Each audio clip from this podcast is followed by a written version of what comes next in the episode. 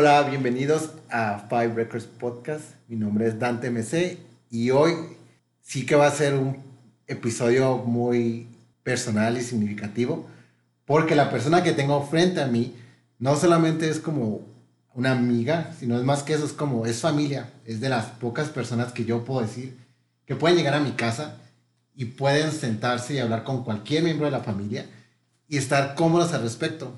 Ya trascende la línea de la amistad. Con los papás, ¿no? Exacto. y viceversa, también así me siento, solo que yo así me siento con toda la familia. Eh, entonces, con frente a mí tengo a mi gran amiga de toda la vida, Osiris. Hola, hola, Dante. ¿Cómo estás? Bien, bien a gusto descansando en la casa. Ya por fin, sí. Este, y lo curada es que hoy grabamos en locación, estamos en tu casa. Sí. Cuéntame, Osiris, ¿Cómo es para ti, bueno, qué significado tiene para ti la música en general? Desde que te conozco siempre ha sido muy musical también. Sí, sí, sí, sí. Definitivamente, la música es súper importante para mí. Eh, yo siento como que tengo que estar constantemente escuchando algo nuevo y constantemente con algún álbum o con algún este, artista que me esté llenando en ese momento, siempre. Si no lo tengo, lo busco. Eh, eso siempre tiene que estar presente. Este, noto que incluso cuando no tengo como que música nueva que estar escuchando o cuando no hay una canción en sí que me entusiasme a la hora de subirme al carro y empezarla a escuchar, la busco. O sea, empiezo a buscar y empiezo a buscar y empiezo a buscar artistas nuevos y empiezo a buscar como que es algo que pueda escuchar para encontrar una canción que otra vez me entusiasme y me emocione escucharla en la mañana antes de salir a trabajar y todo eso. Y, y lo curada que siempre, bueno, que a mí me ha gustado desde que te conozco, porque tenemos varias décadas conociéndonos, este, es que por lo general te vas a música latinoamericana. Sí. Siempre ha sido, yo por lo, por lo contrario me voy a la música anglosajona y tú eres lo contrario, como siempre te vas a las raíces. Sí, sí, es algo que muy, muy, recuerdo mucho de ti y siempre tengo presente. ¿Cómo fue elegir los cinco discos? Porque me cambiaste varias veces. Sí. Fue muy difícil, muy, muy difícil. De hecho, o sea, yo creo que desde la primera vez que publicaste sobre el podcast, te dije que quería y todo este tiempo tardé en limitarlo a cinco. Y lo quitaba y ponía y quitaba y ponía y en un inicio, según yo, reduje al máximo y eran como 15, ¿no? Neta. Ajá. Entonces ya poquito a poquito fue como quitando, dije, bueno, este no, no, no fue tan importante en mi vida, o sea, solo lo escuché como de forma transitoria, hace mucho que no lo escucho, y traté de dejar los cinco que durante todo este tiempo, desde que tengo recuerdos de que inició como que mi cultura musical, nunca los he dejado de lado. O sea, son discos que sigo escuchando, son álbumes que hasta ahorita eh, constantemente los vuelvo a escuchar, los vuelvo a escuchar, los vuelvo a escuchar. Este, por ahí uno lo tengo en, en, en este... En, vinilo. En vinilo y lo ponemos en el tocadiscos y trato de constantemente estarlos escuchando. Eso fue lo que me hizo decir, ah, ok, a lo mejor hay otros que marcaron momentos importantes de mi vida, pero los dejé de lado. Estos siguieron presentes a lo largo de décadas, ¿no? Entonces estos son los que voy a elegir. Bien, y brincándonos junto con esa idea que traes, ¿qué tal si empezamos con el número uno? Que es un artista que se repite, es Café Tacuba, sí. con Avalancha. No, lo pude haber repetido diez veces, ¿eh? Ah, sí, pero me refería también a que se repite en el podcast, o sea, otra ah, persona eligió, pero no eligió los mismos discos. El tuyo es Avalancha de éxitos y yo no sabía, sabía que tenían un disco de covers, pero yo no sabía para empezar que Chilanga Banda era un cover. Ah, sí, es un cover, es un cover. Sí, pues o sea, avalancha de éxitos no es de que sea la mayoría de la gente escucha avalancha de éxitos y piensa que son éxitos de ellos, ¿no? Yo pensé eso, fue mi primera idea. de éxitos y no, son, hicieron un álbum de canciones que ellos consideraban éxitos alrededor del mundo y hicieron su versión. Y cuéntame de este disco. Ok, este disco, fíjate, a, lo largo de, la historia de mi vida he tenido como cuatro camisetas con la foto de la portada del álbum y que las he usado hasta que literal se han destrozado, ¿no? De que la tela ya no da para más y, la desecho y vuelvo a comprar otra camiseta con la foto, o sea, así de tanto me gusta. Este disco eh, yo creo que es de los más importantes en, en, mi historia musical porque me recuerda a mi hermano. Este disco me recuerda a mi hermano, mi hermano falleció hace 15 años y él obviamente era mi hermano mayor, entonces siempre cuando tiene uno un hermano mayor, generalmente es una influencia grande en los gustos musicales. Porque pues escucha uno lo que ellos están escuchando porque son, es el grande, entonces ellos son los dueños de... Ellos son los cool. Ajá, ¿no? Y son, son los dueños de la música, ¿no? Ellos van a poner la música. Entonces, pues este disco lo tenía mi hermano, lo, lo, compró mi hermano con su dinerito ahorrado y estando chico y compró su disco de avalancha de éxitos de Café Tacuba y pues yo lo escuchaba constantemente porque él lo ponía, entonces me recuerda, o sea, me recuerda a mi niñez, me recuerda a mi hermano contento, o sea, antes, antes de que pasara todo lo demás, antes de que ya todo se volviera turbio, de que empiezas como que con las dudas de la adolescencia y todo este rollo, antes de eso. Cuando todavía eres feliz, ¿no? No sabes qué onda eres niño. No tienes ninguna problemática en tu mente. Y, ya yo, yo simplemente tengo como que el, el, recuerdo de, ¿sabes? Tocando el, el, violín de Ojalá que llueva café en, en la mañana, en, en, el rancho, el olor, el olor a café literal de mi mamá moliendo el café, porque en mi casa... Eh, pues es todo un ritual, la onda del café, el café se muele y se hace con talega y se filtra y, y, es leche recién ordeñada y todo eso. Entonces, tengo como que bien claro que yo decía, órale, o sea, estaba chique, decía, qué padre esta canción y huele a café y aquí es bien bonito, ¿no? El cielo y las montañas.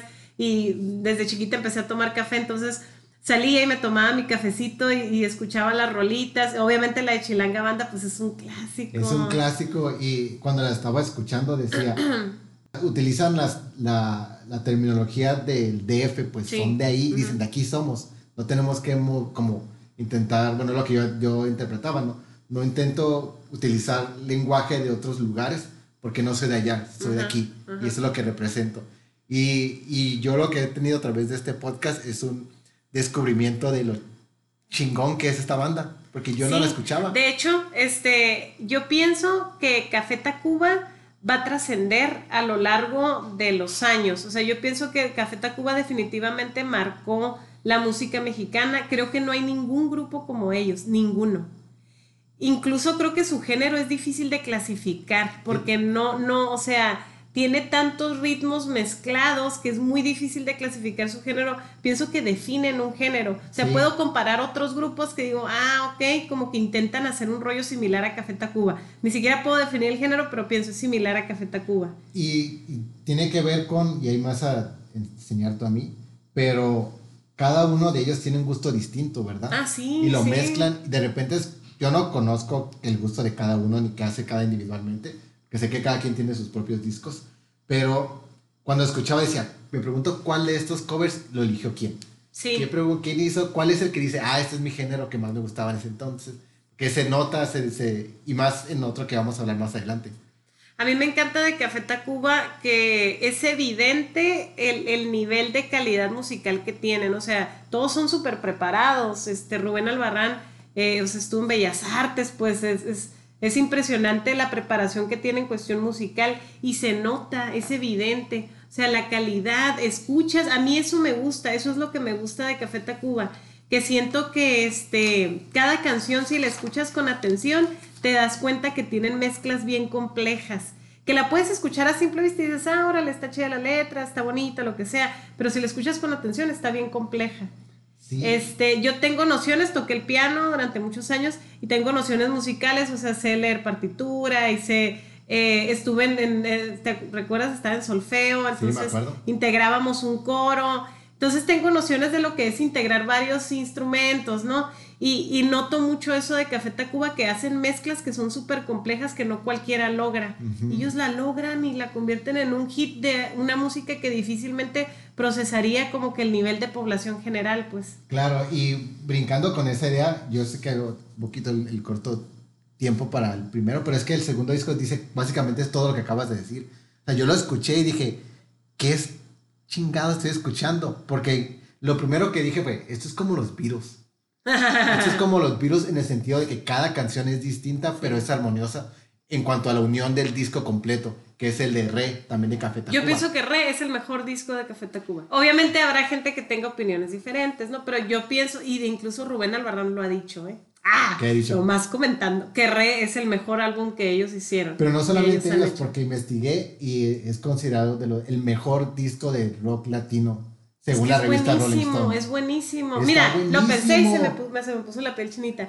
Pero es que Re es un disco que puedes escuchar de la A a la Z y estar prendido en todo momento. Sí. O sea, mantener la, la atención completa en estar escuchando el disco y, y se termina una rolita y la otra otra vez te vuelve a gustar y te entusiasma y es como, y es como si ni siquiera sientes que estás escuchando al mismo grupo. Sí, y eso fue lo que me pasó porque esto- he escuchado canciones de ellos individualmente de la- del disco, pero cuando lo escuché como tal de inicio a fin, era sorprendente porque cada canción decía, ¡ay!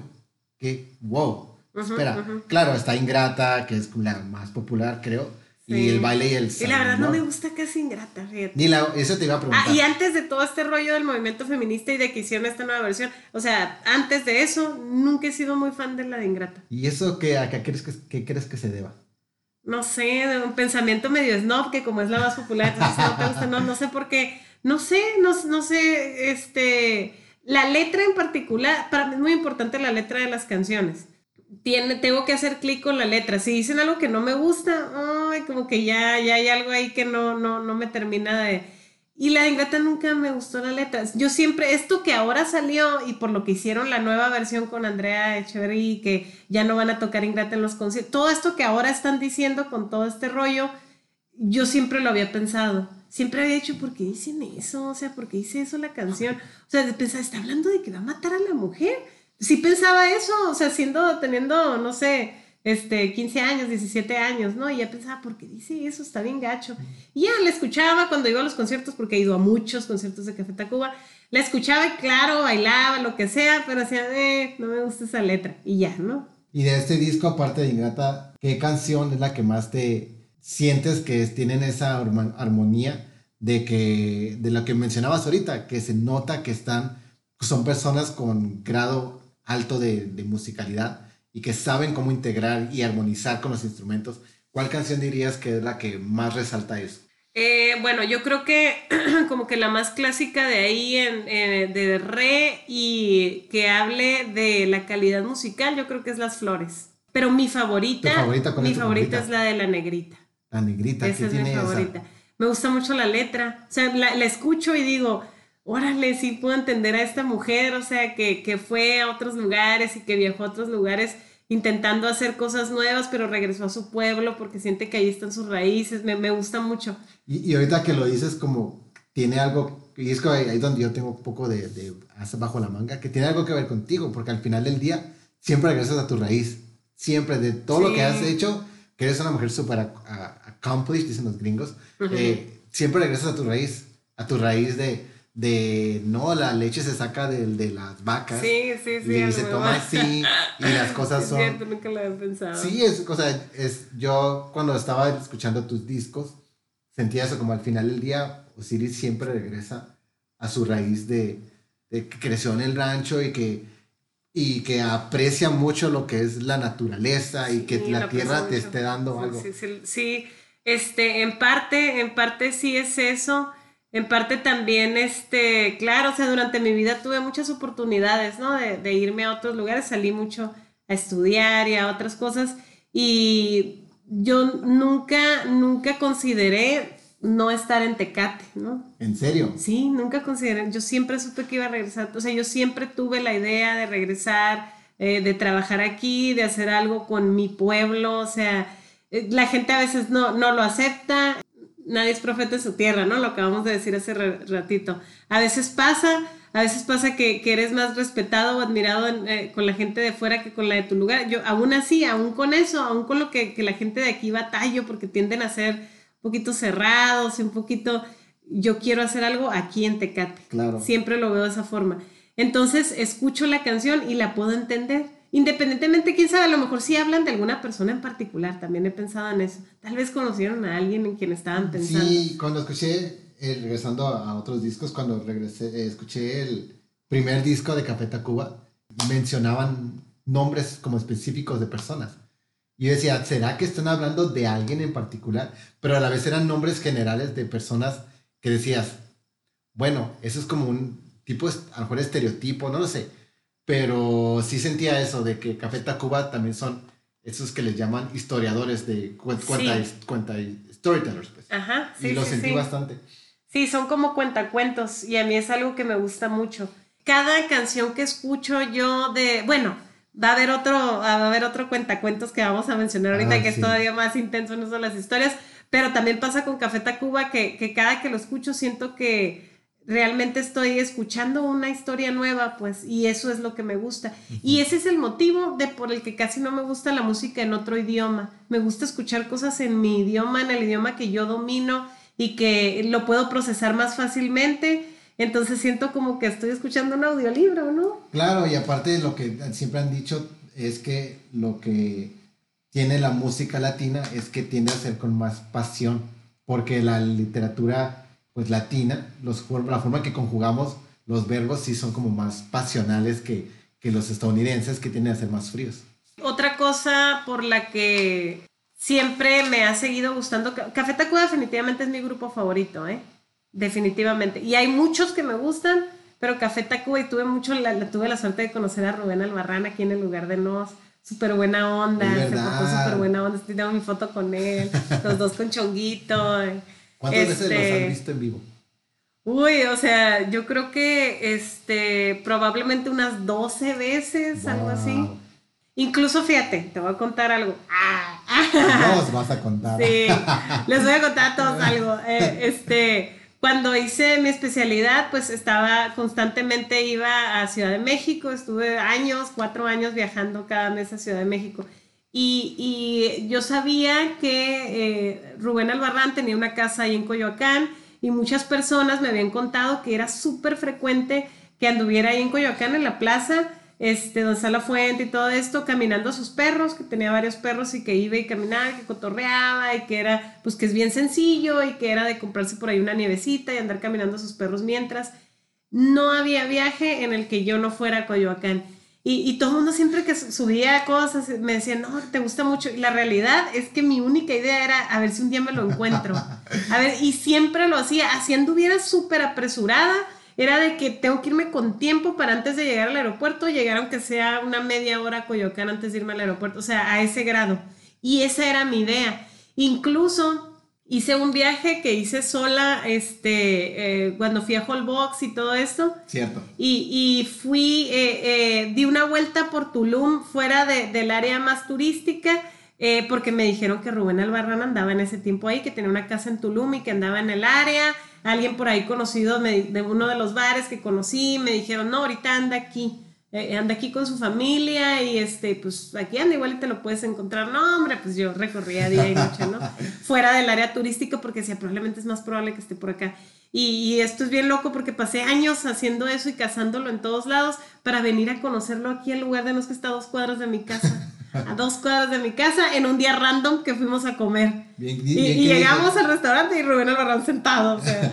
En la mesa en la que siempre te sientas, ¿no? no, no, tampoco, tampoco, pero estaba en la mesa de un lado, literal en la mesa de un lado, sentado comiendo, todavía llego y lo saludo y alza la manita y ya está, lo dejamos terminar de comer y todo. Yo estaba súper ansiosa, ¿eh? Yo me quería Ya te levantar. imagino, ya te César imagino. fue el que me convenció de no manches, déjalo terminar de comer, no hagas eso. Y ya lo dejamos que terminara de comer y ya luego fui a pedirle foto. Le, le enseñé que, que acababa de hacer una publicación sobre él un ratito antes. ¡Ay, qué chido! Me dijo, súper buena onda. Y bien que dicen que cuando dejas de buscar algo, Sí. aparece, ¿no? Y Sí, justo sí, en Tecate. Ajá. Ahorita que acabas de decir que los has visto 12 veces, ¿qué tan importante es para ti un concierto? Porque yo, la primera vez que yo fui a un concierto, fui contigo. ¿Ah, sí? Sí, el primer concierto, el de Enrique Bumburi, que nos llevó Monse y tu Ah, hermano, sí, sí, y sí. Iván, este, fue mi primer concierto Enrique en. Bumburi estaba también Julieta Venegas y Enanitos Verdes. Ah, No. Enani- sí, sí, sí, estuvo Enanitos Verdes, habría Enanitos Verdes, creo. Y Julieta Venegas era artista invitado y el concierto era de Bumburi, Ay, era de Enrique. Bumburi. Que, que Enanitos Verdes yo creo que ya nadie los pela cuando vienen a Tijuana porque Ay, vienen porque como cada dos meses. Cada, sí, exacto. Pero digo, para mí siempre ha sido como bien. O sea, mi primer concierto fue contigo. Sí, Este, era mi cumpleaños. Era tu cumpleaños. Estábamos festejando mi cumpleaños. Estábamos en la, en la prepa. Pero sé que disfrutas mucho los conciertos. o sea, Sí, ¿Qué tan importante para ti es un concierto? ¿Qué, ¿Qué experiencia vives estando ahí en uno? Ay, es que me encantan. Eh, yo creo que durante mucho tiempo fue mi cosa favorita, o sea, mi actividad favorita. Realmente mi actividad favorita. O sea, eh, viajé a lugares solo por ir a conciertos. Obviamente aprovechaba, ¿no? Y tomaba unos días extra, pero viajaba exclusivamente por el concierto. Fui al Vive Latino sola. Literal, sola. ¿En qué año fuiste al Vive Latino sola? Fui al Vive Latino, estamos en el 2020, yo creo que habré ido al Vive Latino como en el 2013 probablemente. ¿Quién estaba tocando que tuviste que ir a ver? Eh, Calle 13, Café Tacuba. Ah, digo, ellos son los, los principales a los que, pero también pues todos los típicos, ¿no? Claro, los, que siempre los tocan. los que siempre tocan en el latino. Estuvieron los Tigres del Norte. Este, era cuando estaba el movimiento de Yo Soy 132. Ok. Me acuerdo que salió René de Calle 13 con eh, Rayado, ¿no? De Yo Soy 132 y hizo todo este discurso político. Estuvo muy chido. Tocaron, tocaron no, no hay nadie como tú, eh, Rubén Albarrán con Calle 13. Estuvo súper chido. Salió también, este, estuvieron los Tigres del Norte estaban tocando cuando salió René y tocaron la de América juntos. Estuvo muy chido, estuvo muy chido. Y fui sola, o sea, ahorita lo pienso y la verdad ya no lo haría. Ya no lo haría. No, ya no bueno, pero es que ya estás en un contexto distinto sí, de vida. Sí, por ejemplo, por eso dije durante mucho tiempo fue mi actividad favorita. Ahorita yo creo que mi actividad favorita es ir a comer, ir a diferentes restaurantes, tomar una cheve artesanal o un vinito. Este, no, sí, pues ahorita ya las cosas son más tranquilas, ¿no? Pero pues ya, ya soy mamá, ya estoy casada, ya las cosas son un poquito diferentes. Aparte, eh, conforme vas creciendo, eres feliz con menos, ¿eh? Eres feliz con menos. No, no necesitas tanto estímulo como para encontrar el éxtasis en cuestión de felicidad, pues. Sí, sí. ahorita me pasa de que con subirme al carro y, y, que pongo la música en aleatorio y la primera rolita que salió me gustaba mucho. Ya, ya, eso ya hizo mi día, ¿no? Y antes no, pues no, de, no, no pasaba, yo creo que unos tres meses sin que fuera un concierto porque sentía que necesitaba la adrenalina del concierto, ¿no? la, la, emoción del concierto, de estar viendo, de, de, cantar las rolitas ahí. Me gusta mucho la interacción del artista con el público. De hecho, eh, otro, otro cantante que me gusta mucho es, es Andrés Calamaro y en algún momento que lo fui a ver, no sé, no sé si es conocido por tener un poquito de mal carácter y fue un poquito sangrón, o sea, no, no, no sangrón, no grosero, pero su interacción fue mínima y fue un poquito cortante y de ahí como que me decepcionó. Como que ya no, o sea, obviamente sigo escuchando sus rolitas, me sigue gustando, pero como que perdí ese, ese, eh, no volví, por ejemplo, a ir a verlo en concierto. Y me ha pasado así con otros grupos, me pasó en alguna ocasión con Jarabe de Palo, que también me gustaba mucho, los fui a ver, no hubo cero interacción con el público y como que de ahí ya no me gustó. Como que ese es como ese ya es un turn up para no Ajá, y eso me encanta de Café Tacuba. Café Tacuba tiene una interacción con el público impresionante, o sea, tiene un dominio de la gente impresionante. Yo a ellos los vi en, fui al Vive Latino creo que en el 16 y yo no fui a ver a Café Cuba, fui a ver a su grupo. en inglés. sí, a Savages. Este, uh, pero me quedé en Café Tacuba las primeras tres canciones. Yo creo que es la, era la cuarta vez que los miraba. Fíjate, cuarta vez. Y nunca en mi vida había visto tanto éxtasis por una banda. Sí, sí, y yo decía, es, que, es que son del DF todos, o sea, estaba llenísimo. Para yo salirme de ese espacio fue tan difícil. Sentí ese era como de aquí somos, como esta, regreso a la raíz de aquí somos, estamos tocando para ustedes. Sí. Y toda la gente a mi alrededor. No, no, es que mira, Café Tacuba tiene esta onda de que ellos, este, en lugar de ponerse en el rollo de artista, de rockstar, de esto, no, no, no, somos pueblo, pues somos como ustedes y aquí estamos con ustedes cantando. Tienen este rollo de, de, de mezclarse con la gente digo, desde el hecho de que cómo utilizan los, los sonidos autóctonos, ¿no? Y, raíces de música indígena, eso me, gusta muchísimo. Sí. Eh, otra, otra cosa que me gusta mucho es todo el rollo de, pues de las raíces indígenas, de leer sobre eso, de estudiar sobre eso, de respetarlo, de, de continuarlo, ¿no? Y de, y de hacerlo crecer y de, y de que la gente lo conozca y lo admire. Entonces me gusta un chorro eso de Café Tacuba. Café Tacuba son conocidos ampliamente por, por su respeto a, las lenguas indígenas, a la gente indígena y a todo el pueblo mexicano. Sí, son mexicanos que aman México. Ajá, sí, sí, sí, como yo. Yo también hago amo Sí. bueno, y pasando al tercer disco, es de un, mencionaste, un cantautor, eh, Joaquín Sabina, sí. 500 noches para una crisis. Sí. Y Joaquín Sabina, cuando lo pusiste, porque ese fue el que cambiaste. sí, ese fue el que cambié. Y lo, fue nuevo cuando lo pusiste, para mí fue un flashback. Porque yo crecí escuchando a Joaquín Sabina. Ah, sí, tus papás, ¿verdad? sí, En, algún, en algún momento platiqué con tu papá sobre Sabina, fíjate. Ajá. en algún momento lo comentamos. Y curiosamente, a partir de la, de la tuvimos una experiencia cuando vino a, Tijuana la última vez. Ah, nos, nos encontramos ahí. Ah, que ves que en el concierto se tuvo un paro, no sé qué pedo se fue. Desde ese entonces, por la interacción, en mi casa ya no se escucha. ¿A poco? Ya mi mamá ya no escucha a Sabina, o sea, ya no lo ha escuchado para nada, se decepcionó bastante. O sea, pero se decepcionó por el hecho de que se sintió mal y de que se fue y suspendió el... Bueno, el concierto no se suspendió, continuó sin él, ¿no? Sino que no hubo como una... Bueno, yo creo que... Una explicación. una explicación más allá de, híjole, volvemos a la agendar, perdón, fue como, ah, chido.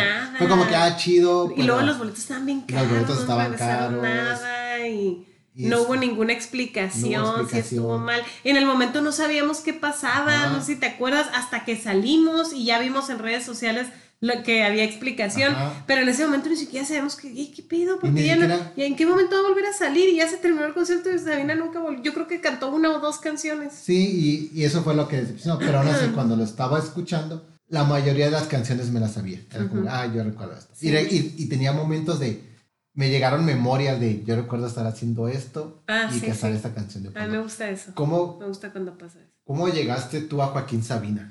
Este, fíjate que estuve mucho queriendo acordarme para poder platicarlo aquí y no me puedo acordar. No me puedo acordar exactamente en qué momento fue. ¿Tus papás escuchaban a Joaquín Sabina? Pienso que probablemente mis papás escuchaban a Joaquín Sabina, aunque lo comenté con ellos y pues no, no se consideran fans para nada pero sí, ellos ponían la música, o sea, desde, la música siempre estuvo en mi casa, ¿no? Desde que estábamos chicos y siempre en la mañana siempre había música. Entonces lo ponían en algunos momentos ocasionales. Yo pienso que probablemente este, mi influencia mayor con Sabina fue Monse. Eh, Monse es, eh, saludos, pues, Mi, saludos Monse, pues mi amiga del alma, casi hermana, quien fue novia de mi hermano durante muchos años. Y pues crecimos juntas, ¿no? Porque me conoció cuando yo tenía, yo creo que unos ocho años. Entonces, Monse, a Monse le gusta mucho Sabina. Pienso que probablemente esa fue mi mayor influencia, así fue como lo conocí. A Sabina también lo fui a ver sola al, Auditorio Nacional. ¿En serio? Sí, solita al Auditorio Nacional. Estaba en Ciudad de México. Bueno, coincidió que tenía un viaje a Ciudad de México cuando él iba a estar en el Auditorio ah, Nacional.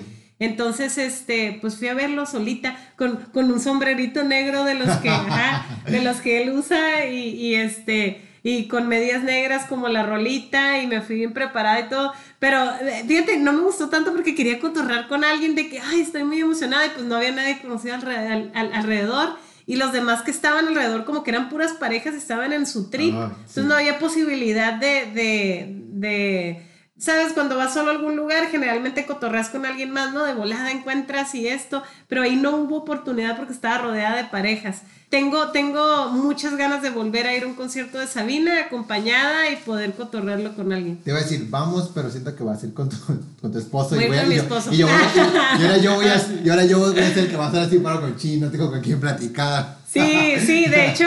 pero todos nos este, acompaña, todos nos acompaña. Sí, sí, hubo fechas ahora hace poco, pero fue cuando coincidió que César se, se tuvo su cirugía de la rodilla y todo eso, pero habíamos considerado ir a ver a ah. Sabina. Bueno, para otra que venga, yo nos acompañen así, me quedé con las ganas. Sí, está bien padre. Bueno, el concierto al que fui estuvo súper emotivo porque acababa de fallecer Chabela Vargas. Y pues Sabina fue muy amigo de Chabela Vargas, este, grabaron juntos, la, la menciona muchas veces en sus rolitas y, y entonces fue súper emotivo. Este, él lloró, había imágenes de fondo de Chabela Vargas en el escenario, este, fue súper, yo lloré también, claro. súper emotivo. Este, Oye, aprovechando que estás hablando de los conciertos, el disco es un concierto. Sí. Cuéntame por qué elegiste este disco. Ok, sí, e, este, eso era algo también que quería decir. Joaquín Sabina me encanta y de todos sus discos hay canciones que me gustan. Elegí este porque una, me encanta escuchar a Sabina en vivo. Es otro pedo. Me encanta en vivo. Me gustan las cosas que cotorrea y es un poquito irónico porque me considero ecológica y feminista y Sabina es definitivamente misógino, machista, le gusta la tauromaquia. Entonces, a mí me parece, me parece irónico que Joaquín Sabina me cause tanta admiración siendo una persona así, pero no sé qué es. O sea, es una persona que definitivamente si me dijeran, este, elige cinco personas con las que, quisieras conocer, ¿no? Con las que pudieras compartir un café, una comida, definitivamente Sabina sería una de ellas. Incluso teniendo la idea que sí, sí. Incluso pienso que probablemente está condicionado por su edad y el área en la que creció. A lo mejor eh, hay cuestiones culturales ahí. Siento que no lo define tanto como persona, probablemente sí, quién sabe. Pero a pesar de eso, me parece una persona súper interesante. O sea, me, me, gusta cómo desarrolla su conversación cuando está hablando. Me gusta que siempre está narrando anécdotas en el escenario. Me gusta mucho escucharlo en vivo. Siempre que hay un álbum en vivo lo escucho. Y siempre prefiero la versión en vivo que la versión grabada, que no me pasa con todos. Muchas veces prefiero la versión de estudio. Y, y lo curada de este, había varias canciones que las tocaban sus músicos o, sus backup, y de repente les decía como un, un, un one-liner, como decía una, una cura, y se veía la gente, como a eso te refieres, ¿no? Esa interacción que como me que gusta, le me, me, gusta también que, que, que se echa su copita en el escenario me gusta que, se echa su cigarrito en el escenario. Ahorita tal vez ya no lo hace porque este, supe que estaba enfermo y que le andaban quitando el cigarro y eso a lo mejor ya no lo hace. Pero me gusta eso y digo, este, eh, ya casi no tomo, no fumo, lo hice durante mucho tiempo, ya no. Pero como que hay, hay ese, esa parte de, de su estilo de vida que siento que a lo mejor me llamó mucho la atención en algún momento de mi vida y que, que, me sigue llamando, ¿no? De que, ok, ya no lo hago, ni lo haría, ni lo haré, pero, ok, entiendo tu cura, ¿no? Entiendo tu cura, entiendo, entiendo cómo hablas, este, entiendo de lo que hablas, me gusta también cómo habla de temas de sexualidad, me gusta que es súper abierto en, en cuestión de sexualidad y que lo dice sin reparos y lo habla sin reparos. Tuvimos que hacer pausa porque se despertó mi niño. Sí, hemos invitado. sí, este... Oye, contando eso, hay una canción, la de Magdalena, creo que ya sé a lo que te refieres porque tiene una frase que decía, las malas compañías son las mejores. Ah, sí, sí, sí, sí. Este, me encanta esa frase. Esa es otra. Joaquín Sabina, este, obviamente es un cantautor, ¿no? Para mí es, es un escritor, o sea... Es poesía. Es poesía, es literal, es poesía lo que hace y me gusta muchísimo, muchísimo. Hay veces que regreso canciones solo para escuchar cierta frase. Cierta frase. sí, sí, así de, así de, eh, así de tanto lo disfruto. Y, siento que tiene esa parte de que, sabes, ahora que mi vida es tan tranquila, tan normal, tan mamá, esposa, médico, hacer todo lo, lo normal todo el día. Y como que Joaquín Sabina es mi, mi, mi escape de la realidad a ratitos, ¿no? Sí, claro. Escape de la realidad a ratitos. Hay veces que, que eh, lo vengo escuchando cuando vengo en el carro con el niño y que el niño se duerme y le subo un poquito la música y siento como que esa partecita de la vida que, que ya no vivo, no viviré, pero que ahora le está chido escucharla y saber que hay gente por ahí que así anda, ¿no? Claro, oye, y eso de que dices de que regresas a ciertas frases, ¿tienes alguna en mente que la dices, ay, recuerdo que con esta canción, con esta frase, siempre regreso. Sí, la de no hay nostalgia peor que añorar lo que nunca jamás sucedió. ¿De qué canción es esa? Sí, esa, esa es definitivamente mi frase favorita de Sabina. Amor se llamaba el juego. Esa no está en el disco. No está en el disco. Ah, eso es la otra cosa que iba a decir. Eh, Sabina, no hay un disco en particular que prefiera, por eso elegí ese.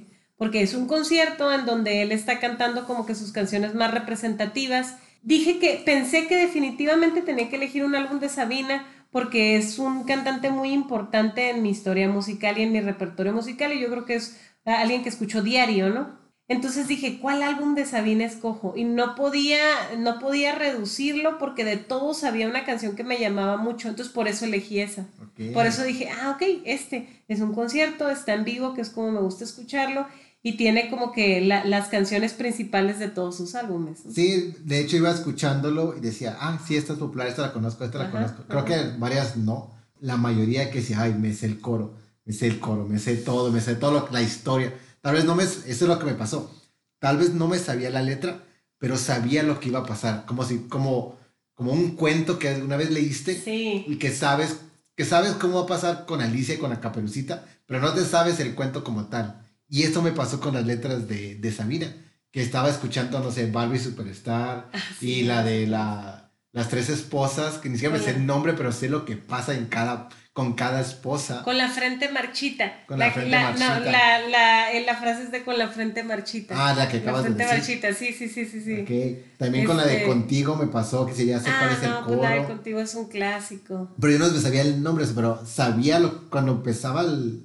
A lo que voy es que es no te das cuenta a veces de la influencia de la música, como a mí me pasa con cuando escuché Sabina. Este, otra cosa que me encanta de Sabina es pues su crudeza, es bien crudo. No, demasiado. Eh, por ejemplo, la de Contigo, o sea, el otro día platicaba con César, César es mi esposo, platicaba con César de la de, vi por ahí una publicación, ¿no? De unos chamaquillos, este, veinteañeros, que, que se dedicaban, según ellos, románticamente la de Y sin embargo, y yo pensando, están bien pendejos, esa canción no es romántica, o sea, está hablando de otra cosa. No, pues no, nada que ver, no, no es romántica, o sea, le, básicamente le dice, este, sí te quiero, pero voy a seguir acostándome con todas las demás porque no estoy dispuesto a comprometerme. Y ellos pues como que no entendieron la, la esencia de la rolita y, y, este, y pues se la estaban dedicando, ¿no? Pensando que era romántica y yo, ah, órale. Eh, eso me gusta mucho de Sabina. Ah, me gusta mucho también el uso de las metáforas. Eso es algo, me gusta mucho siempre estar aprendiendo palabras nuevas, me gusta mucho la buena ortografía, me gusta mucho leer y me gusta mucho eso de Sabina, me gusta escuchar las metáforas y que de repente hasta incluso batallo para entender una que otra. Recuerdo mucho, este, la rolita está, ah, se me fue el nombre ahorita, este, la canción típica de Sabina que utiliza todas las metáforas del mundo, no me puedo acordar en este momento. Ay como que me está viniendo a la mente. Sí, no sé por qué en este momento se no me la, fue. No la, no la registro, pero creo que sí sé cuál dices. Yo tenía un botón sin ojal, un gusano de seda. Un alma en la moneda. ¿Cómo se llama? No sé, tú eres la fan. Sí, se me fue. Se me fue en este ah. momento. La canción más hermosa del mundo. Se llama la canción más hermosa del mundo. Bueno, yo me acuerdo cuando recién escuché la canción más hermosa del mundo, recuerdo Monse, Monse estaba ahí. Y me acuerdo que yo la escuché y yo, ¿qué? ¿Qué? O sea, no entiendo. ¿Cómo, cómo que, que te presento a, a, mi abuelo bastardo y a mi esposa soltera? ¿De qué está hablando? Recuerdo muchísimo eso.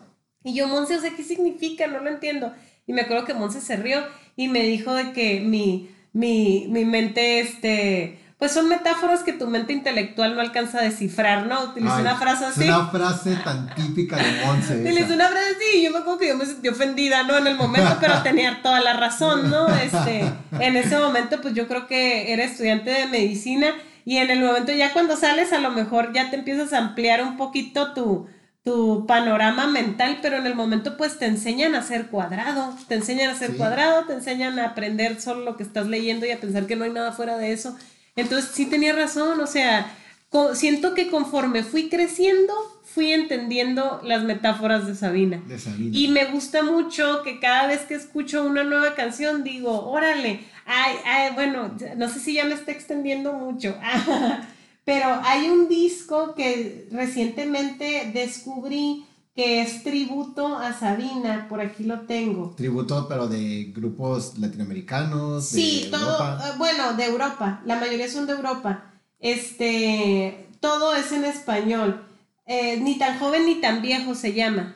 Ah, ok. Y me encantó, me encantó, eh, es el que he estado ahorita recientemente escuchando, porque por ejemplo sacan la de, la de 19 días y 500 noches pero cambiándole y, echándole la culpa de que, a ver, a ver, hay una historia diferente, ¿no? Y aquel que tuvo la culpa fue Sabina, no fui yo. Como si la cantara la, la, la, mujer de la que habla la de 19 días y 500, me, me, encantó.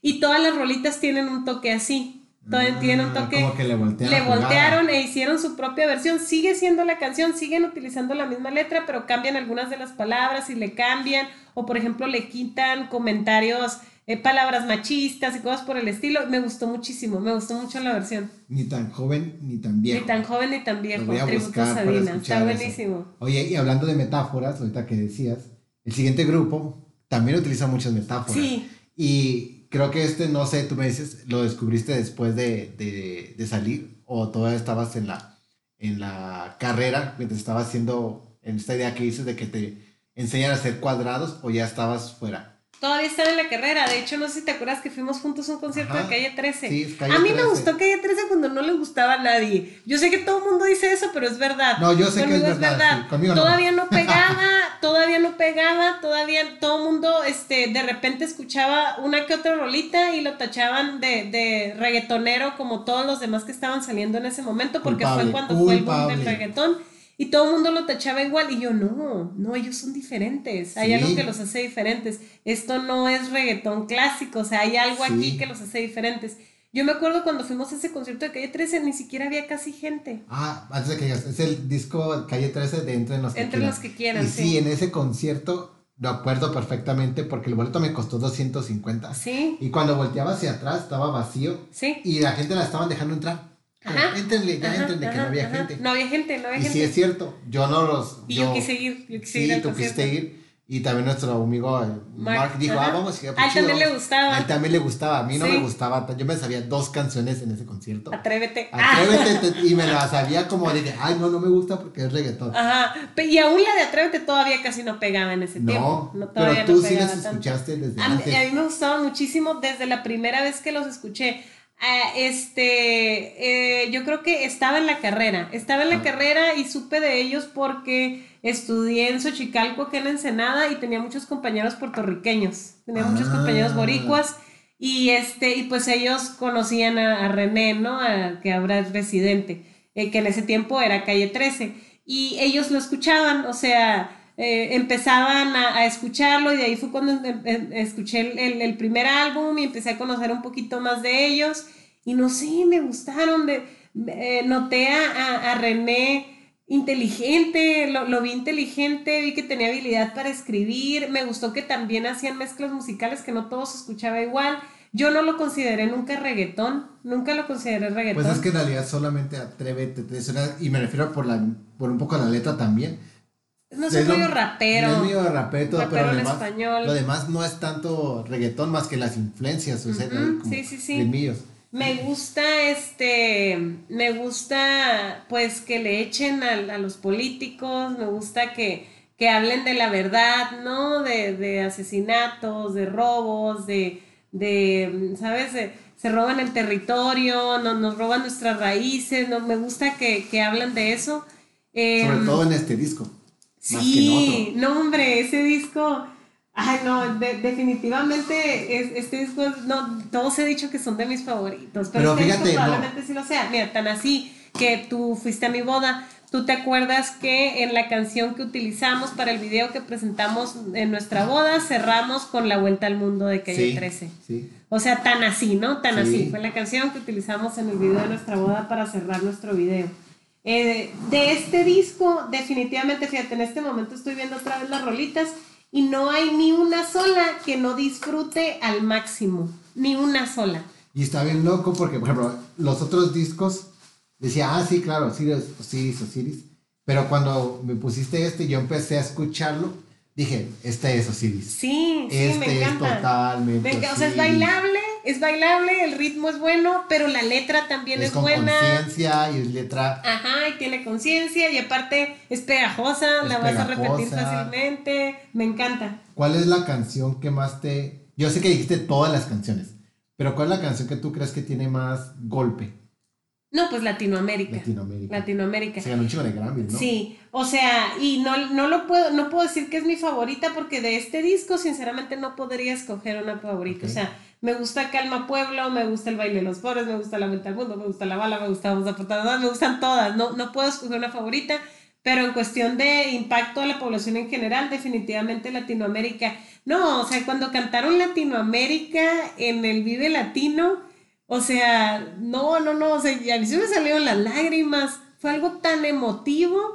Yo, yo cada vez que me encanta México, a mí me encanta viajar, pero me encanta viajar en México. Me, gustaría que toda la gente le diera valor a lo que tenemos en México. hace no mucho alguien hizo un comentario despectivo burlándose de, mí, diciendo, hizo un comentario como de que este, no, no, fíjate, tan, tan, así que no me acuerdo ni exactamente cómo fue, pero algo como de que, ah, sí, alguien más dijo, no, que la viajera, no sé qué. Pues sí, pero viajera nomás nacional, como burlándose, ¿no? Y yo nada más me quedé, ni le tomé importancia en ese momento, me reí y ya. Y dije, ah, órale, se está burlando de que viajo en México, ya caí en cuenta más al rato. Y dije, no mames, qué ignorante. O sea, México tiene todo. A mí me gustaría que la gente empezara a apreciar eso. Se van a viajar a otros países y no conocen ni las pirámides de Teotihuacán, o sea, no saben ni qué onda con el, territorio sagrado de Wirikuta y ahí andan en Europa diciendo que, o sea, no manches, santificándose allá en el Vaticano. ¿Quieres santificarte? Vete a Wirikuta vete a hacer una ceremonia de Hikuri a Real de 14, o sea, ¿qué andas haciendo en el Vaticano? Pues? Fíjate, aquí lo que más me resaltó de este disco es, tiene una frase que la tuve que escuchar, la escuché varias veces, en la de digo lo que pienso, que es, mis letras groseras son más educadas que tu silencio, no se puede escribir sobre el dolor cuando se escribe con miedo. Y cuando la escuché dije, qué vergas, no mames, no mames. Y me golpeó mucho, la verdad fue como, dije, le tuve que regresar. Sí, sí, este, a mí me pasa eso con la mayoría de las, de las rolitas de, de Calle 13. Eh, en particular, por ejemplo, ahorita, un recuerdo, de todas tengo recuerdos, de todas. Por ejemplo, la Vuelta al Mundo, pues la recuerdo, recuerdo mucho nuestro viaje a la Huasteca Potosina, que yo creo que ha sido de los mejores que he hecho porque me pareció extremadamente divertido viajar por la Huasteca Potosina. Me encantó. O sea, si quieres hacer turismo de aventura y te gusta estar constante en movimiento, vete a la Huasteca Potosina. Pero ahorita, un recuerdo así flash de la de Prepárame la cena, recuerdo cuando fuimos, que fuimos con Laura, Laura Castanedo, este, cuando fuimos a, a, a, Ojo de Liebre, a Guerrero Negro, a ver las ballenas. Y pues nos fuimos manejando y pues es un viaje que de unas 12 horas más o menos. Y recuerdo que esa rolita de ese disco no la había escuchado hasta ese viaje y fue por así por casualidad, ¿no? Que salió en aleatorio dentro de mi música y la escuché y dije, órale, la puedo entender perfectamente, perfectamente puedo entenderla. La puse una, una y otra vez hasta que César ya no me dejó ponerla, hasta que ya dijo, no, ya no, ya no, ya estuvo pero tengo bien grabado, o sea, recuerdo la emoción de las ballenas, de cuando se te acercan, de estar ahí, el desvelo de que nos fuimos a las 10 de la noche y llegamos allá amaneciendo, así en fresco nos fuimos a, a, tirarnos a la arena, a esperar nuestro turno para nuestro trip a las ballenas y nos estábamos muriendo de sueño. Y ya traíamos como que esta locura del desvelo, no sé si te ha pasado alguna vez, que ya empiezas a desvariar que ya te sientes como si anduvieras medio grillo, ¿no? Pero no, solo estás desvelado, solo te falta dormir. Siempre que escucho Prepárame la cena, recuerdo ese viaje, recuerdo comer burritos del mesón paseados, porque iba este, aquel venezolano de acá del mesón, y llevaba burritos del mesón paseados, y recuerdo comérnoslos en la mañana, así bien hambrientos acá ya ahí, esperando que la panga llegara por nosotros, y bien hambriados comiendo burritos del mesón, me trae recuerdo de todo este viaje. Recuerdo que, que este, la, la, Sierra de San Francisco y entrar la terracería, las pinturas rupestres, llegamos y eh, medio acampamos ahí en un lugar que se supone que era un hotel estaba infestado de macacos, de las arañas estas patonas. Sí. Pero infestado, cuando digo infestado, es infestado. O sea, al grado, César le da miedo las arañas. Y al grado de que tuvimos que armar la casita de campaña encima de la cama para dormir adentro de la casita de campaña porque los macacos te caían encima y te corrían por todos lados. O sea, prendían la luz del baño, entrabas al baño, prendías la luz y corrían macacos por todos, no veías dónde no había macaco. No sé, no sé cómo, no, porque no había ninguna otra opción. No llevábamos equipo necesario para acampar y era la única opción que había. O sea, tenías que dormir ahí o tenías que dormir en, el, carro. Y, y este, todavía fuimos y hablamos con la que estaba ahí de encargada, ¿no? Y este, oye, fíjate que está bien lleno de macacos, este, ah, sí, no se preocupen, no hacen nada. No hacen nada. esa fue su solución y pues ya ni modo, ahí dormimos. Ok, oye, eh, eso es lo, que dices hace ratito que te gusta de la música, ¿no? Que te lleva a ciertos recuerdos eh, específicos con simplemente escuchar cierta tonadita, cierta letra de la, de la canción. El siguiente disco es el de Lengua Alerta, que se llama Aurora que honestamente me sacó de así como de, de ay, ¿cómo eligió este? porque yo estaba esperando los Beatles, estaba esperando otra cosa así y dije... Fíjate que ya tenía varios de los Beatles y a última hora los saqué porque dije, ok, esto se trata de eh, cinco discos que marcaron, que han marcado mi vida, pues, ¿no? Entonces dije, ok, los Beatles me encantan, pero no siento que hayan marcado mi vida. ¿Y este por qué sí? Ok, este disco es reciente, Es reciente, de- lo es reciente, sí, re- lo más reciente de todo. Este, yo siento que soy una persona completamente diferente a la que era hace unos años. Probablemente mi esencia pues sigue siendo la misma, pero cometí errores, fui muy materialista, fui muy vanidosa, fui muy egoísta y definitivamente cambié, o sea, poco a poco he ido cambiando y ahorita re- recuerdo eso y siento que estoy hablando de otra persona, o sea, ahorita ya Sí. mm, pa- simplemente para comprar algo tengo que pensarlo 20 veces antes y, y de si estrictamente lo necesito, si no es para mí algo necesario, no tengo por qué comprarlo. Este, mi ropa sigue siendo la misma de hace años y, y no vuelvo a comprar ropa nueva porque me parece lo más estúpido del mundo, ¿no? Por pensar, ay, no, voy a usar la misma ropa, o sea, me parece algo que no tiene ninguna relevancia. Claro. Este, Cuando pusiste el disco, dije, ¿qué onda? O sea, y mientras lo estuve pensando antes de escucharlo, es que este disco es de la Osiris de hoy. sí, sí, no es de la Osiris de hace cinco años, de Este, siete años sí, de sí, hoy. sí. Para empezar, pues es reggae, ¿no? Y pues mi influencia de reggae más reciente, pues es César, mi esposo. A César le, le gusta mucho el reggae, escucha mucho reggae. Tenía unos clamatos en Tijuana que se llamaban el Rastamatos.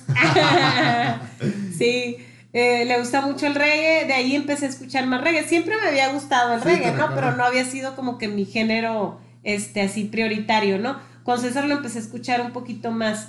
Y después de hace unos años, ¿qué habrá sido? En el 2000, 2016 hicimos una ceremonia de ayahuasca. Y a raíz de la ceremonia de ayahuasca, platicando sobre la experiencia con una amiga que se llama Melissa, que tú la conoces, me, me mostró la canción. Hablábamos de lo importante de dejar a un lado la, la cuestión económica, la cuestión de, de todo lo, lo banal y superficial y de cómo nada importa, ¿no? Ok, a lo mejor eh, eh, en lo que haces eres exitoso y te va bien y estás ganando dinero, pero eso es lo de menos, ¿no? Eh, si quieres dedicarte a algo, tienes que hacerlo porque lo harías aunque no te pagaran, porque así te estuvieras muriendo de hambre, lo seguirías haciendo. Así me siento yo con mi carrera, con mi profesión, o sea, yo lo haría aunque no me pagaran. Me encanta lo que hago, me gusta hacer un cambio. A raíz de eso también cambié un poquito el camino de mi profesión y me desvié más para el lado eh, regenerativo que el lado estético de, de, de, mi especialidad. Y bueno, ca cambiaron varias cosas pero ella me introdujo a la canción de Mi Riqueza. Esa fue la primera canción que conocí de ese álbum. Ella me dijo, oye, pues mira, eh, todo este rollo que estábamos hablando, hay una rolita que me recuerda mucho esto que estamos diciendo, se llama Mi Riqueza, escúchala. Creo que me, le, me envió el link de YouTube o no sé recuerdo si me dijo el nombre y yo la busqué. Pero la escuché la primera vez y yo dije, sí, totalmente así me siento, eso es lo que pienso. Y ya, ahí quedó, quedó entre mi lista de favoritos, lo añadí a mi lista de reproducción de YouTube y la escuchaba constantemente, esa rolita en particular. Recientemente, como te dije al inicio, siempre estoy constantemente queriendo buscar una rolita que me tenga entusiasmada en el momento, ¿no? En el momento, esa, esa rolita que sale si te subes al carro la pones y dices, sí, huevo, ya voy a empezar bien el día. Ok, uh, uh, últimamente hace, ¿qué será? Unos dos o tres meses no tenía ninguna. Ninguna. No había nada en mi repertorio que en ese momento me tuviera entusiasmada, sentía que todas ya las había escuchado mucho. Y entonces, eh, escuchando la de mi riqueza, busqué a Lengua Alerta, busqué que otros, porque me gustaba el grupo, ¿no? O sea, me gustó la rolita, dije, ah, el grupo seguro va a estar chido. Entonces busqué qué otros álbumes tenían y fue como di con el álbum de Aurora, que es el álbum en Ajá. donde está mi riqueza y lo escuché de la A a la Z, mira, tan así, que recuerdo que ese día iba manejando, había ido a Tijuana, entonces fui escuchándolo mientras iba manejando y tan así de que le tomé un screenshot de la foto del álbum y se lo mandé a César y le dije, tienes que escuchar este álbum, o sea, es real, real. Le dije, tienes que escuchar este álbum, es el primer álbum en muchos años que me gusta completito de la A a la Z. O sea, que lo tienes que escuchar completo. Todas las rolas son tiene, buenas. ¿Pero qué tiene este disco que te hizo sentir eso?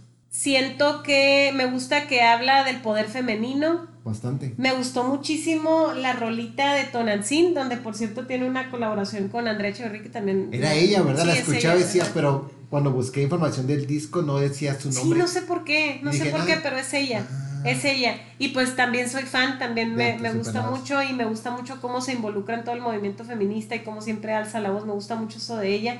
Me gusta también mucho que le vale madre la imagen, la imagen, eh, o sea, la, la, imagen en cuestión de superficialidad, pues de que se presenta como sea, de cara lavada, despeinada, con el disfraz que se le ocurrió en ese momento, mezclando una cosa con otra, me gusta mucho eso de ella. Estaba escuchando el, el, el, disco y de repente, de por sí me llamó el nombre de Tonantzin, ¿no?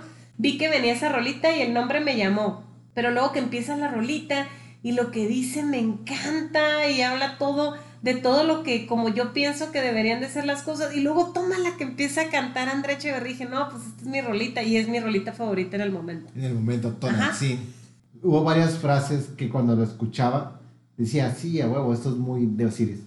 Eh, por ejemplo, una que decía, para quien a pesar de todo se mantiene real, fiel a la causa, ¿no?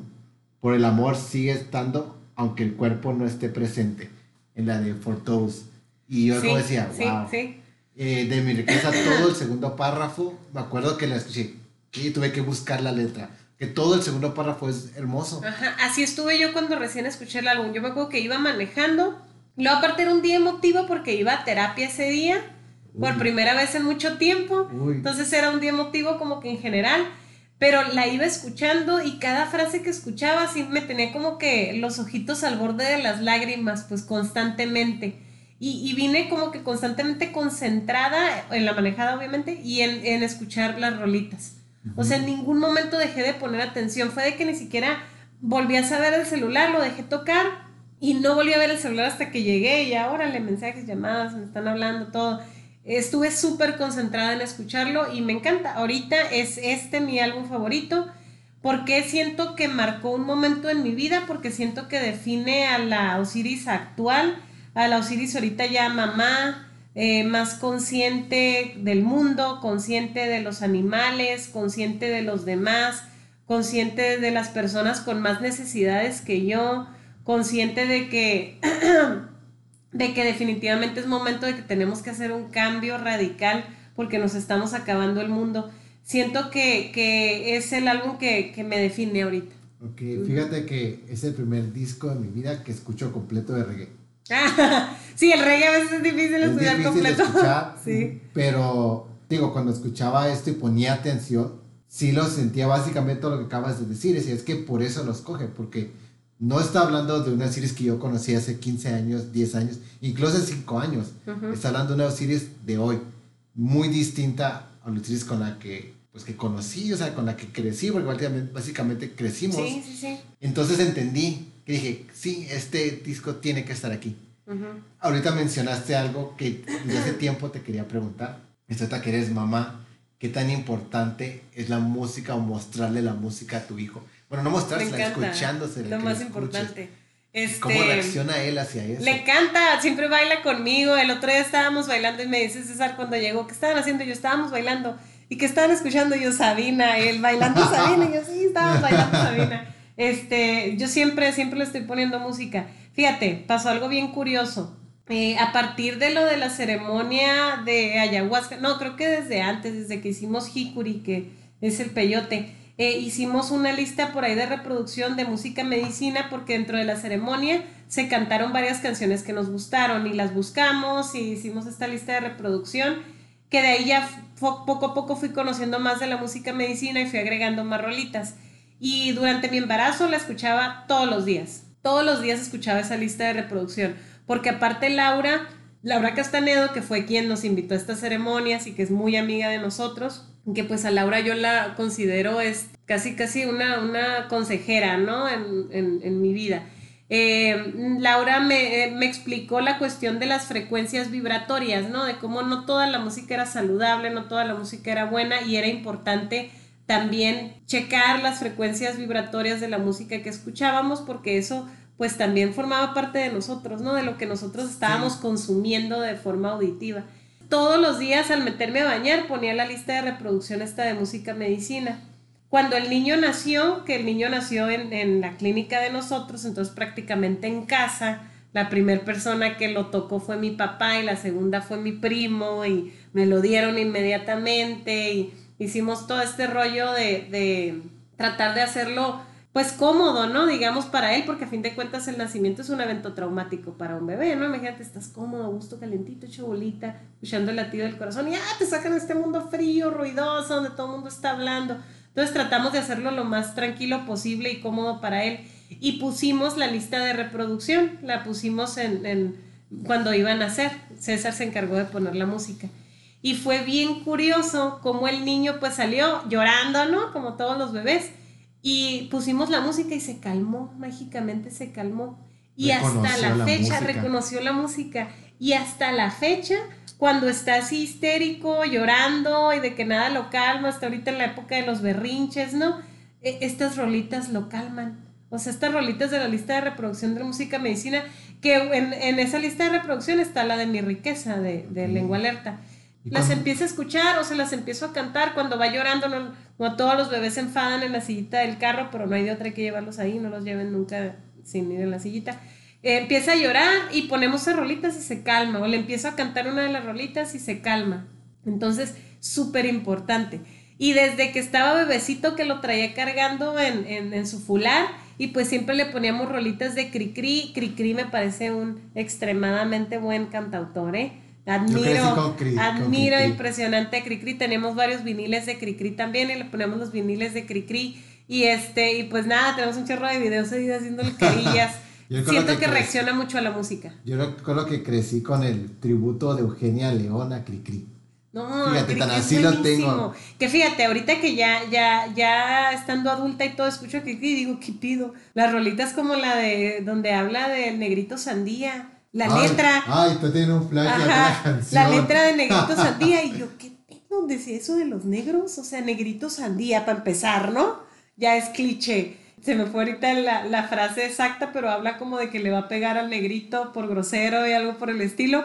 Y así dice varias frases en sus rolitas que digo, órale, definitivamente esto es otra época, ¿no? en donde eso no era mal visto, ¿no? Y era lo más normal del mundo.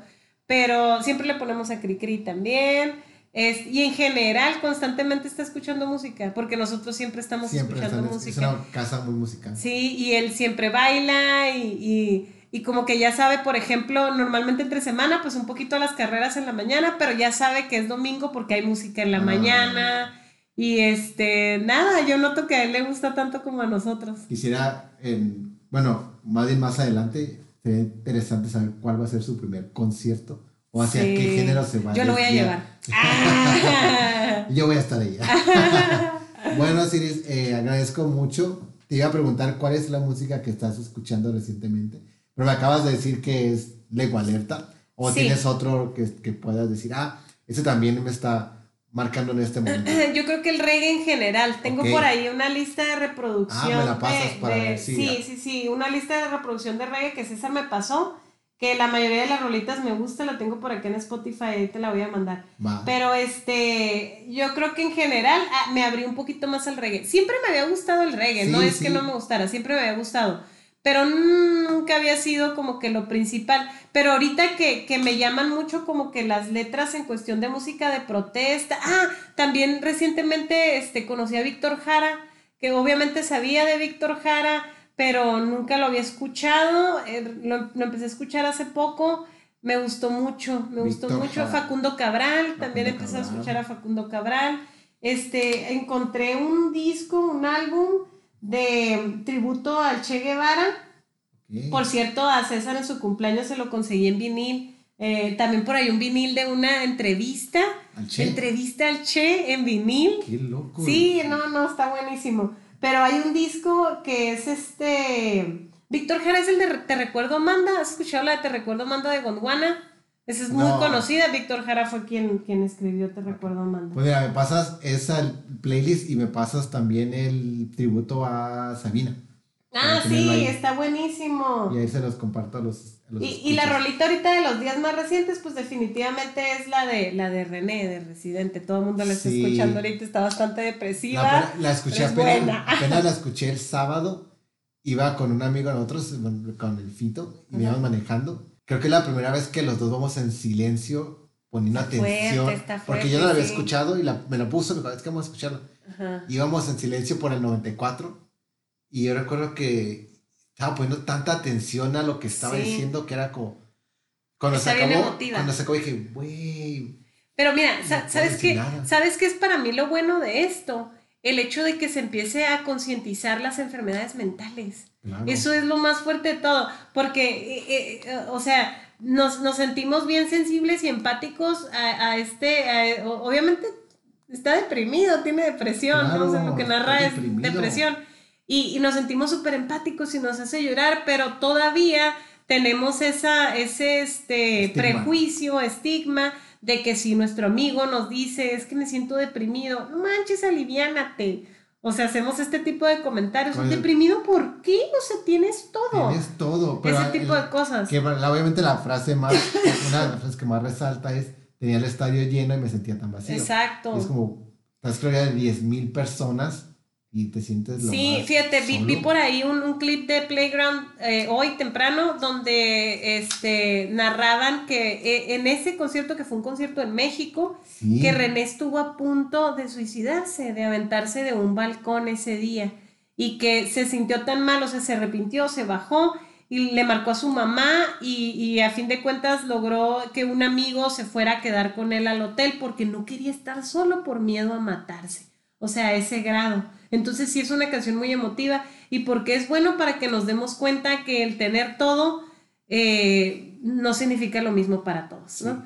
Y, y que tenemos que ser más conscientes en las enfermedades mentales de la gente que nos rodea para que deje de elevarse tanto el índice de suicidios y el índice de trastornos de ansiedad y todo. Y, y al normalizar implica también que las personas que lo vivimos, que lo sufrimos o que personas que tienen esas ideas puedan acercarse, Exacto. que puedan decir, eh, güey, me siento de esta manera, puedes venir. Claro, claro. Y eso es lo que, la parte que, que impacta, porque Ven, ven acompañarme, ven, necesito la me compañía. siento Ujú. solo. Y no intentar hacerlo de una manera como, ah, no, chido, no, todo está bien. Ajá. Eh, hay un meme que me encanta que dice, en México, el lugar donde dice, no, no, no es nada, Sí. cuando es todo. Sí, sí, sí. Entonces, ah, qué curioso que le haya pasado justamente en México. sí. Eh, bueno, Osiris, eh, te quiero agradecer que, estés, que hayas participado. La verdad que yo sabía que iba a ser como un, un show especial. Digo, pues para mí eres familia, ¿no? O sea, yo, yo te lo digo de esa manera, siempre de, de mí no te vas a deshacer.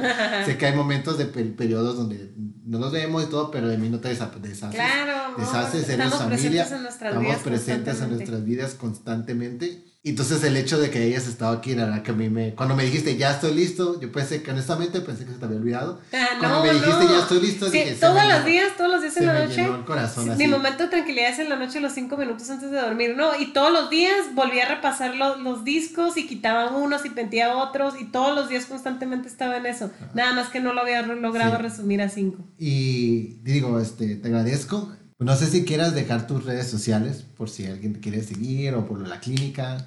Sí, bueno, la, la, la de la clínica es clínica-aguiars, que ahí pues no hay nada de música. Ah, es otro tema y el mío es doctora punto, eh, Osiris Aguiar, creo. mi O AB, no, Osiris AB.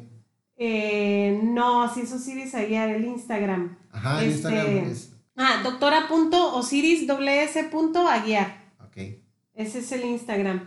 Ojalá que, que, que haya por ahí más gente que se identifique con, con mis gustos musicales y con mis historias Lo de, es de cultura sí. musical. Y pues te agradezco de nuevo que estés aquí. Les recuerdo, síganos en Instagram, en Five Records Podcast, en Twitter como me, me voy a volver locutora a partir de esto. sí, es muy buena, ¿eh? En, Twitter como Five Records Pod y en Facebook como Five Records Podcast. Denos like. Escríbanos un correo si quieren participar a fiverecordspodcast.gmail.com o mándenos un DM a cualquiera de las tres redes antes mencionadas.